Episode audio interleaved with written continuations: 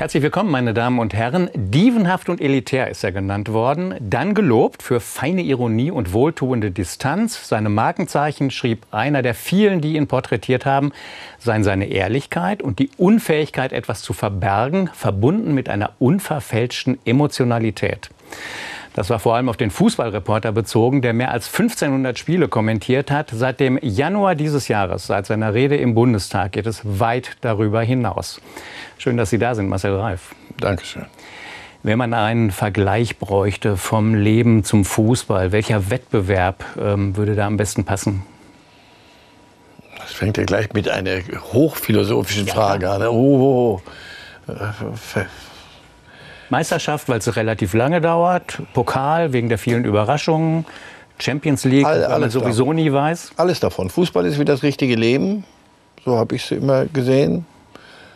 Und dann habe ich immer behauptet, es ist aber auch nicht mehr, es ist nur Fußball und habe gemerkt irgendwann, dass ich gelogen habe über viele Jahre, weil Fußball hat mein ganzes Leben äh, begleitet. Fußball hat die hat mich, weiß nicht, zu dem gemacht, was ich ja. heute für mich selber bin und was ich wurde und was ich ökonomisch und all anderen Facetten. Also, Fußball ist das Spiel der kleinen Jungs, das von den Großen gespielt wird. Und wenn man dem einmal verfällt, ist es Teil meines Lebens immer gewesen. Und ja, wenn Sie so wollen, es gibt die Pokalabende, es gibt die langen Meisterschaften, es gibt all das können Sie übertragen. Die Metapher taugt für viel und irgendwann ist gut. Sie, Sie, Sie, Sie, haben eine Vita, mit der Sie sehr zufrieden sein können. Es gab ähm, viel Respekt, es gab auch viel Kritik äh, immer mal wieder. Wenn Wo Sie was Sie öffentlich machen, soll das. Wenn Sie öffentlich, mir hat mir mal jemand gesagt, du bist, wenn du auf dem Seil tanzt, musst du davon ausgehen, dass Leute zugucken. Und du willst ja auch, dass Leute zugucken. Das ist der, der, der normale Deal. Wo, wo hätten Sie denn selber mal einen Videoschiedsrichter gebraucht? Ach, werde ich Ihnen jetzt natürlich nicht sagen, aber doch, doch, dann, um, die, um an der richtigen Kreuzung an die richtig abzubiegen, wäre das eine oder andere Mal ein Videoschiedsrichter hilfreich gewesen. Hätte mir nichts abgenommen, wie auch der heutzutage, der, der nur als Hilfe, nicht als Entscheidungsabnehmer, aber als Hilfe. Ah, da sind wir schon ganz nah am Punkt.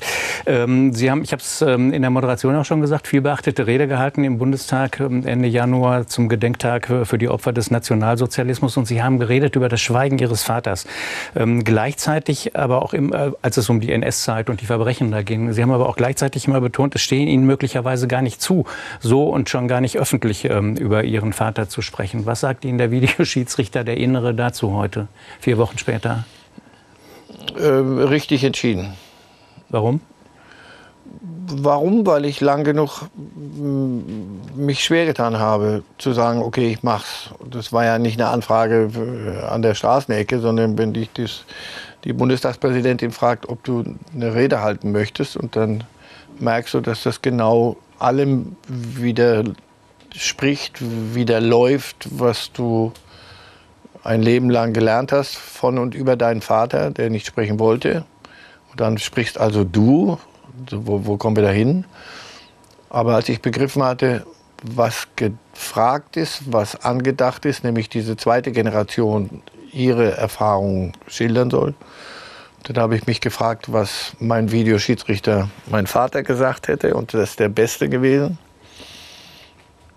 Und der hätte gesagt, guck, dass die Schuhe sauber sind, dass das Hemd gebügelt ist. Stell dich gerade hin, sprech deutlich und mach's, weil es wichtig ist. Und deswegen ist okay. Aber erst wollten Sie nicht. Ich wollte, nein, nochmal, weil ich das, die, die Befürchtung hatte, ich soll für meinen Vater sprechen. Mhm. Und Dinge erzählen, die er erzählt hätte, wenn er es denn gewollt hätte. Und das steht mir nicht zu. Das, das fand ich völlig, völlig, völlig daneben. Dazu kam noch, dass eine Überlebende, Frau Sepeschi, ihre Überlebensgeschichte erzählt. Und dann komme ich dahin als kleiner Nasebohrer, als irgendein als Sohn eines. Eine, was, was, was ist das für eine, für hm. eine für eine Berufsbezeichnung, für eine Funktionsbezeichnung, der Sohn eines Holocaust-Überlebenden. Nichts, ein, ein Nichts. Und, und die Frau redet und danach kommst du. All die Dinge gingen mir durch den Kopf. Also es war keine Koketterie und keine mal ohne Eitelkeit, sondern wirklich einfach ich weiß nicht, was ich Ihnen, wie ich Ihnen helfen kann. Und dann haben wir uns zum Essen getroffen, mhm. Frau, ich nicht, und dann hat sie mir das erklärt und dann habe ich gedacht, ja, das musst du machen. Was ich ganz interessant fand, so im Großen und Ganzen war das ja nicht neu, das, was Sie da berichtet haben, was Sie im Bundestag dann in eine Rede ähm, äh, gegossen haben. Sie haben es in einem Ihrer Bücher ähm, beispielsweise schon erwähnt, gleich im, ähm, im, ersten großen Kapitel. Es gibt auch ähm, einen Artikel dazu in einem Sammelband, äh, Die Erben des Holocaust. Ihr Buch war Nachspielzeit, wo Sie davon berichtet. Wie waren denn die Reaktionen damals darauf? Natürlich nicht, nicht so, sondern die, die es gelesen haben, haben interessiert. Mhm. Die reinen Fußballer nicht, andere normale Menschen schon haben mich gefragt, wie ich, wie ich Dinge empfunden habe, mhm. wie hm. ich sie gesehen habe, wenn sich der Moment ergab. Aber jetzt war das natürlich eine völlig andere, eine, eine völlig andere Bühne und die, die, das Echo hatte ich auch so nicht, nicht erwartet. Wie war das Echo? Überwältigend. Heute im Flieger. Zwei, zwei, zwei Menschen, die ich noch nie gesehen habe, danke für die Rede, bedanken sich für etwas. Und ich, nochmal, ich, mir ist Eitelkeit nicht fremd, aber ich bin immer noch relativ fassungslos. Weil ich sage, wofür danken Sie mir? Ich habe einfach weitergegeben, was mein Vater mir hinterlassen hat. Mehr habe ich nicht gemacht. Mhm. Und von, von Parteivorsitzenden bis zu kleinen Handwerkern, um es jetzt plump zu machen, das Spektrum, kommen äh, hinreißende Reaktionen. Nur positive oder gab es auch negative? Eine einzige negative, weil, weil etwas missverstanden wurde, mhm. dass ich Erinnerungskultur gar nicht will, was völlig daneben ist. Aber das war ein Missverständnis.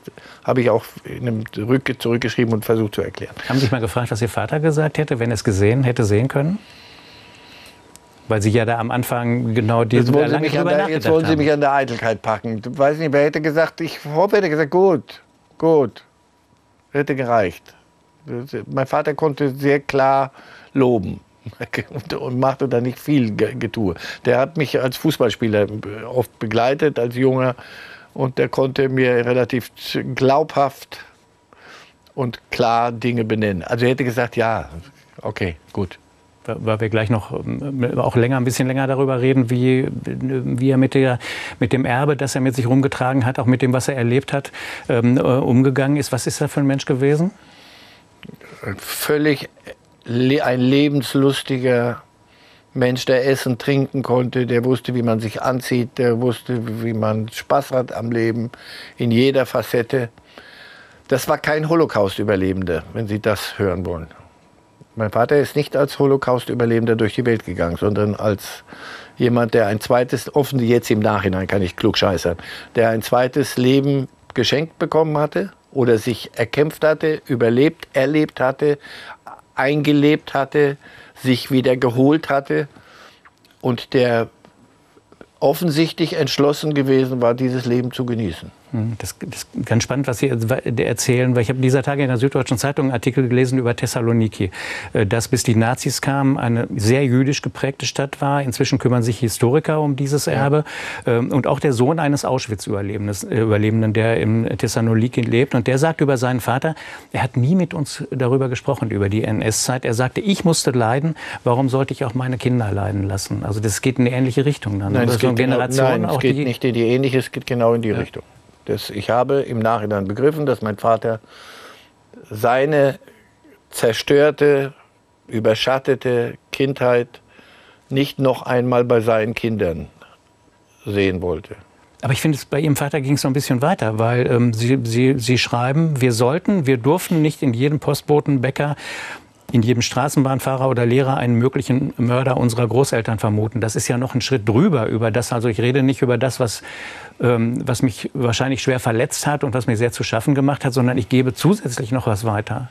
Aber wir haben eben gerade über Thessaloniki gesprochen. Thessaloniki ist nicht das Land der Täter. Das Land der Täter ist Deutschland. Und da Klar. wir nach Deutschland gezogen sind, kam diese nächste, noch größere Facette hinzu wir sollten, die Kinder sollten, wenn wir nach Deutschland ziehen, das hat mir meine Mutter später bestätigt und besiegelt, das war sein Wunsch, sein Bestreben, sein Lebensziel.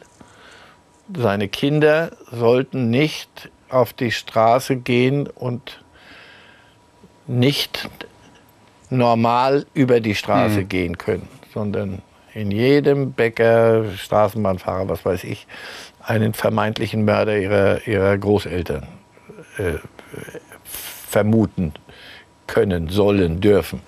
Das sollte nicht passieren, denn so können Kinder nicht unbelastet aufwachsen. Und das wollte er. Das war sein erklärtes Ziel. Wir müssen uns einen kleinen Ausschnitt aus Ihrer Rede ansehen, denn das Schweigen Ihres Vaters ähm, über die Verbrechen damals ist dann doch nur die halbe Wahrheit.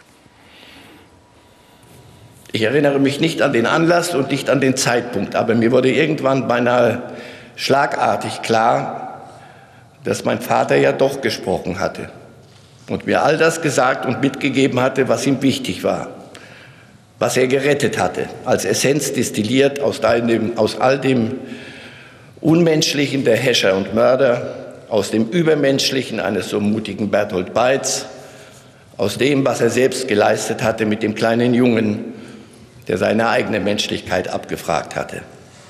Das alles hat er in einen kleinen Satz gepackt. Und ich erinnere mich täglich mehr daran, wie oft er mir diesen Satz geschenkt hat. Mal als Mahnung, mal als Warnung, als Ratschlag oder auch als Tadel. Drei Worte nur. In dem warmen Jiddisch, das ich so vermisse. Sei ein Mensch. Sei ein Mensch. In, in welchen Situationen ist das gefallen, dieser, äh, dieses sei ein Mensch? Weil Sie sagen, es gab ja unterschiedliche Situationen, offenbar universell einsetzbar. Im Nachhinein in Hunderten, wie mir so langsam reinschwebt wieder ins, in, in mein Erinnerungsvermögen. Aber nie mit, mit großem Aplomb. Also nie, nie so, Achtung, jetzt gibt es die Weisheit von Nathan dem Weisen. Jetzt gibt es, nein, sondern beiläufig. Klar, wenn es ein, ein Anpfiff war oder wenn ich einen Draht haben wollte, was, was soll ich machen?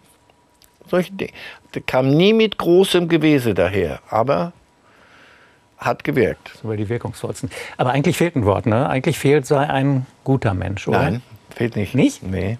Nee, das wäre das wär ja dann wieder eine, eine, eine bedeutungsschwanger gewesen. Und das hätte, ich empfinde dieses sei ein Mensch ja, viel stärker. Ja, aber was macht das denn dann aus, dieses, dieser Mensch Begriff Mensch? Mit, mit ja, aber was heißt es denn dann? Was es heißt, ja, natürlich ein, ein, ein Mensch so gut es geht. Okay. Ein guter Mensch. Wenn ich von Ihnen, zu Ihnen sage, sei ein guter Mensch, verlange ich eine Menge. Und verlange ich Übermenschliches. Und das mache ich nicht. Aber wenn ich zu Ihnen sage, sei ein Mensch mit all den fehlerhaften, also ich bin 74 Jahre alt, da lernst du spätestens irgendwann mal, dass der Mensch nicht nur Gutes tut und nicht nur gut ist, sondern dass er äh, dass man Fehler macht, dass man Dinge richtig falsch macht, dass man richtig richtigen Mist baut, etc. etc. Deswegen sei ein guter Mensch wäre ein Postulat gewesen, lang nicht so wie ich jetzt empfinde, nochmal, ich höre es jetzt und empfinde es wieder so. Ich empfinde es äh, emotionaler, als Sie sich das gerade vorstellen können. Ja, ähm, ich habe eine kleine Ahnung. So, die auch, auch sei ein Mensch ist so, so stark, dass ich, ich knie von diesem Satz heute nieder. Ich, und ich bin ein solcher Idiot gewesen, das nicht zu spüren oder das nicht zu es ihm nicht zu sagen. Papa, ich habe ein paar Mal jetzt gemerkt, was du mir da sagst, das ist unfassbar. Und das habe ich nicht hingekriegt und das, das werfe ich mir vor. Aber ich, ich merke heute, das nicht, zu, nicht gespürt zu haben oder nicht den hm. Drang gespürt zu haben, es zu verbalisieren, ist eine Fehlleistung. Aber dafür ehren Sie ihn heute. Ja.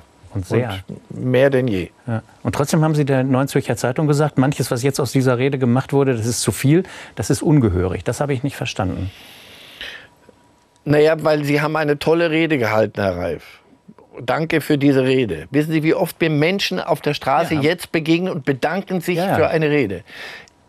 Da, da, es gibt nichts zu danken. Mein Vater ist zu danken. Das meine ich mit ungehörig. Ich heimse hier Blumen ein für, für wir, wir, wir, wir reden jetzt und interpretieren diese Rede. Das ist Ich habe es Ihnen doch eben schon mal gesagt. Ich, na, ich, Eitelkeit ist mir nicht fremd. Ich behaupte, ich habe sie erfunden. Aber an der Stelle ist sie, ist, hängt sie an der Garderobe. Ja. Ich kann sie, ich kann dieses alles ist mir zu viel, was ich an positivem oder an Lob kriege für etwas, was ich nur als Bote hingetragen haben. Ja, aber gleichzeitig sind Sie doch als Bote wichtig, gerade jetzt ja. in dieser, in dieser Folgegeneration, die wir, wir haben, das Stichwort Erinnerungskultur, pardon, ist ja, ist ja schon gefallen. Also es muss ja jetzt die nächste Generation auch, auch emotional berichten aus der Zeit, damit das bei einigen äh, auch, auch ankommt. Deswegen sage, sagen Sie ja selber, ich habe in dem Artikel nicht gesagt, alles ist falsch, was aus dieser Rede gemacht wird, sondern vieles ist, empfinde ich als un ungehörig, hm. wieder daneben gegriffen mit dem Wort, aber unangemessen. Es ist, es ist zu, viel, zu viel der Ehre. Die gebührt meinem Vater. Wie, wie ist es Ihnen da gegangen im Bundestag während der Rede? Während der Rede völlig in, eine, in, einem, in eine, irgendeiner Kapsel, irgendwo in einer Welt, die, die ich nicht kenne. Ja. Aber Sie machen doch sonst immer, Sie haben doch so lange vor die, schauen Sie, was wir hier haben, das ist so ein, so ein schwarzes kleines Plastikteilchen. In das redest du rein. Ich hatte mal bei einem WM-Finale, weiß ich, 23 Millionen. Aber das ist doch keine 23 Millionen. Wenn man mir hinterher kam ich zurück von der WM und da sagt ein Freund von mir, guck mal, hier in der Kneipe haben wir gesessen und haben dir, dir zugehört. 10, 15 Mann. Wie, wie, wie, wie, so 23 Millionen, eine Monopolyzahl. Und da sitzt der, der Bundespräsident, der Bundeskanzler, die Bundestagspräsidentin, das gesamte Plenum, die AfD und klatscht an der richtigen Stelle. Und dann sitzen meine Kinder und meine Enkel oben und, und so. Wischen sich Tränen weg. Wie die Außenministerin. Also war nicht, viele, war nicht viele bewegt. Nee, ja, war nicht. war nicht Sinn und Zweck. Ja. Aber wenn es so Aber ist. dann ist ja offenbar was angekommen. Ja, und das meine ich auch mit den ganzen positiven Reaktionen. Das ist mir wichtig und das, damit kann ich gut umgehen. Offensichtlich das, was an Botschaft da drin war in der Rede, aber nicht meine, sondern vom Alten, war, ist genau verstanden worden. Und das ist gut. Sie haben am Ende gesagt, ich will Ihnen diesen kleinen Satz da lassen. Irgendwie, wenn man in diesen Tagen äh, sich Demonstrationen und Kundgebungen gegen Intoleranz, gegen Hass ähm, für Rücksicht, für Verständigung anguckt, dann steht auf vielen Schildern tatsächlich jetzt inzwischen auch dieser Satz. Also offensichtlich haben Sie ihn stellvertretend sage ich jetzt mal extra dazu, stellvertretend offensichtlich nicht nur dem, dem Bundestag dargelassen, sondern auch der Republik inzwischen. Jetzt wollen Sie mich wieder, Nein, ich wieder kann man doch Angst mal kriegen. Ich habe doch genug Schiss gehabt schon im Bundestag. Kann man doch mal zufrieden sein? Ja, nein, nicht zufrieden. Aber ist okay. das ist gut so. Das ist wirklich gut, weil das ein guter Satz ist. Und weil das, was da drin steckt, so vieles ist und so eine Antwort sein kann auf, auf so viele Fragen, dass es gut ist, wenn das verstanden ist. Weil dann ist es auf dem richtigen Weg. Und trotzdem sagen Sie, wahrscheinlich auch zu Recht, eine solche Veranstaltung, die im Bundestag reicht nicht. Was, was fehlt? Erstens ist es gut, dass es sie gibt. Mhm. Zweitens findet sie zu einem Datum statt. Und wenn sie, ich, mich können Sie, ich bin kein Faschings- und Fastnachtsmensch. Mir können Sie nicht anordnen, wann ich lustig zu sein habe. Und ich kann auch mit Toten Gedenkstag, Toten Sonntag und sowas nichts anfangen. Ich betrauere meine Toten dann, wenn ich es für richtig halte und wenn es mir passt. Deswegen ist, bin ich immer so ein bisschen wir machen jetzt einen, einen, einen, Jubiläumstag oder wir machen einen Gedenktag und damit ist es dann gut. Nein, das ist nur, das, dieser Gedenktag ist nur normal wie, wie ein Wecker. Der Wecker klingelt mhm. und so und jetzt muss der Tag aber losgehen. Ja, aber was fehlt? Was, was müsste es zusätzlich geben? Äh, das täglich Gelebte. Nie wieder habe ich in der Rede auch gesagt, ist, ist für mich Kein mitnichten Appell. bloß ein Appell. Ich appelliere nicht an Sie, damit hier nie wieder Holocaust passiert. Das können, das können Sie doch nicht ernst meinen, sondern das ist, weil es ist und weil es gar nicht anders sein kann. Das heißt also, das tägliche Leben, Mitte, Mitte der Gesellschaft und alles, was im Moment so an Schlagworten läuft, aus der Mitte der Gesellschaft oder in der Mitte der Gesellschaft hat kein Rassismus und nicht nur Antisemitismus, hat nichts Unmenschliches verloren. Nichts. Und Rassismus und Antisemitismus ist unmenschlich, weil ich Menschen nicht als Menschen betrachte. Und deswegen sind nochmal Gedenktage wichtig, und die, jede Rede ist wichtig, die von Frau Sepeschi noch hundertmal wichtiger als meine, wie ich finde, aber ist jetzt egal. Aber wenn daraus nicht entsteht, nie wieder, aber Moment mal, pass auf, nie wieder, wo wird's gerade denn, wo, wo wird denn da ein bisschen was verrückt? Da ist nicht, kein Millimeter ist mhm. zu verrücken. Und wenn das nicht in, in einer Gesellschaft als, als Nationalräson, Staatsräson, Volksräson, wie immer Sie das nennen wollen, wenn das nicht da ist oder nicht ausreichend da ist oder es Stellen gibt, wo es nicht da ist, dann allerdings, da hilft keine Rede, da musst, musst du sofort losmarschieren. Sofort. Haben Sie eine Erklärung dafür, warum das nicht so verbreitet ist, wie Sie es jetzt gerade beschrieben haben? Warum da immer noch so viel, warum da so viel Intoleranz ist? Warum da so viel Rassismus ist? In, in welche Richtung auch immer? Viel Dummheit. Menschen, die, die irgendeiner einer dümmlichen Parole folgen.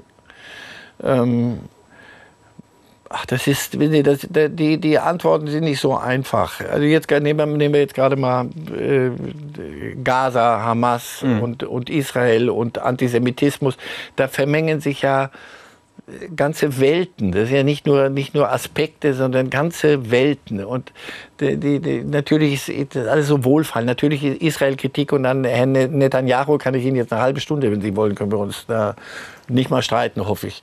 Aber äh, ähm, dass, dass das dann in Antisemitismus kippt und, oder andersrum, Menschen gehen auf die Straße und beweinen palästinensische tote Kinder. Da bin ich der Erste, der mitgeht, sofort. Mhm. Sofort. Jedes palästinensische tote Kind, jeder Zivilist, der nichts dafür kann für das, was um ihn herum passiert und wie er benutzt wird. Und das palästinensische Volk wird in vielem so missbraucht von, ein, von Führungen und von, von Hamas, dass das zum Himmel schreit.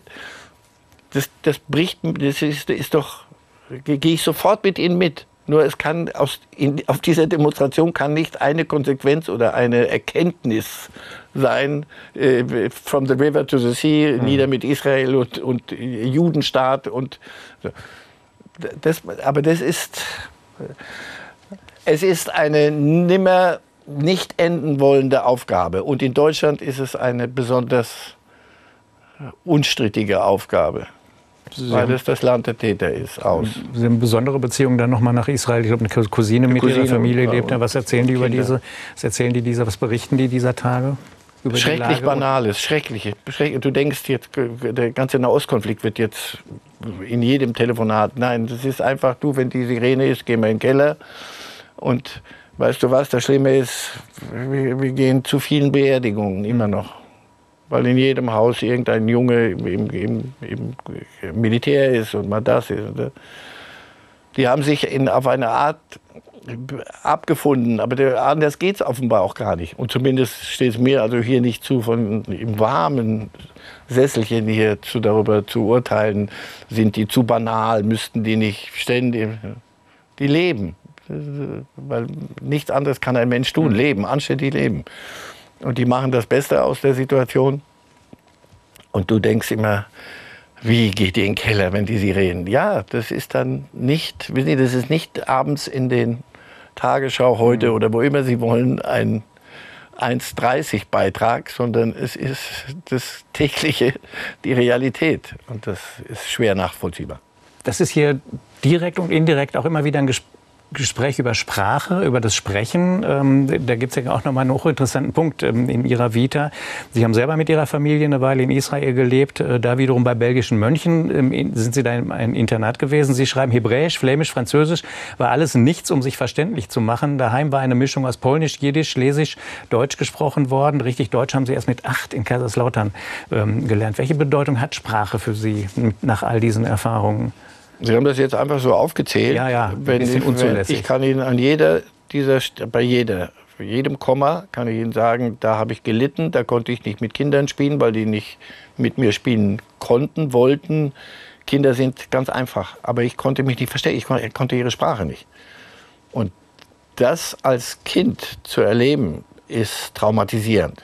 Das hat mir oder machen wir das Beste daraus. Mhm. Das schafft dir einen Spaß an der deutschen Sprache.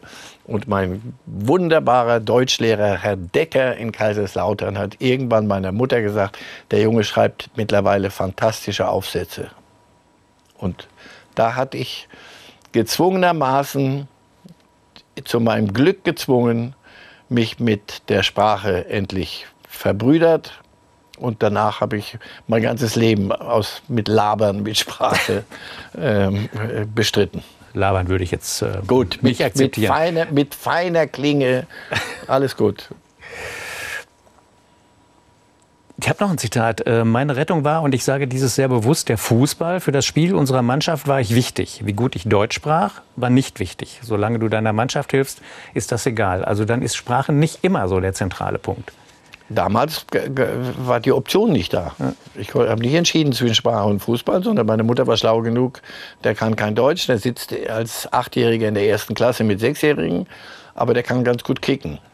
Und der Junge geht kaputt in dieser ersten Klasse. Das war für Selbstbewusstsein, Selbstwertgefühl eine Katastrophe. Aber dann am Abend ins Training zu gehen und die in der Mannschaft waren froh, dass ich bei ihnen in der Mannschaft war. Das hat sehr geholfen. Sehr, sehr geholfen. Kann ich mit einem ähm, langjährigen, langstjährigen äh, Sportreporter ähm, nicht, nicht über Fußball ähm, und die aktuellen Kommentierungen und die Art und Weise, wie Sport, äh, Fußball transportiert wird, schon äh, sprechen. Äh, kriegen Sie gelegentlich eine Krise beim Zugucken und vor allem Hören? Irgendwie, da wird auf 2 zu 2 gestellt, ein Spiel gedreht. Ähm, es gibt gefährliche Situationen in der Box. Und es gibt häufig, aus meiner Sicht zumindest, oft ähm, haarsträubend, ich sag mal, schlichte Fragen am Spielfeldrand. Was, Nehmen Sie das ähnlich wahr? Ein bisschen komplex. Die Fragen hinterher sind, äh, ich finde, nach, je älter ich werde, immer ungehöriger, weil der ist voll von Testosteron und ist, ist gar nicht in der Lage, der Spieler, dir in Ruhe eine vernünftige Antwort zu geben bei den Interviews. Ja, aber man kann doch eine gescheite Frage stellen. Man hat doch 90, Wenn sie zu gescheit ist, überfordert sie, überfordert sie einen Jungen gerade, der völlig im, im Tunnel ist. Also lassen Sie uns über die Interviews nicht das andere ich mache mir nur einen Scherz, also, du musst heute auf den zweiten Ball gehen. Meine Schwiegermutter würde sagen, ja, spielt ihr nicht mit einem Ball. So, und dann müsst ihr gut gegen den Ball sein. Ja, aber spielt ihr nicht mit dem Ball.